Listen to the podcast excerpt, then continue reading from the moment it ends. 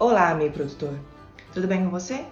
Vamos para mais um resumo semanal. A oferta de milho no Brasil deverá atingir o um montante de 103,99 milhões de toneladas na safra 2021. Preços do milho registraram altos e baixos no mercado físico brasileiro. O Brasil fechou o mês de maio com menor volume de milho exportado quando comparado em 2020. Colheita da segunda safra do milho começa no Paraná, com previsão de quebra, redução de 13,4% em comparação com a safra passada.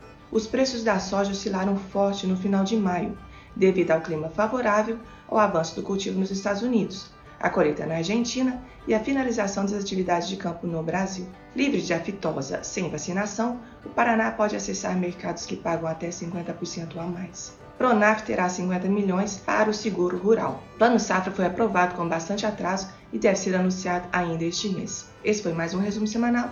Te espero semana que vem. Até lá!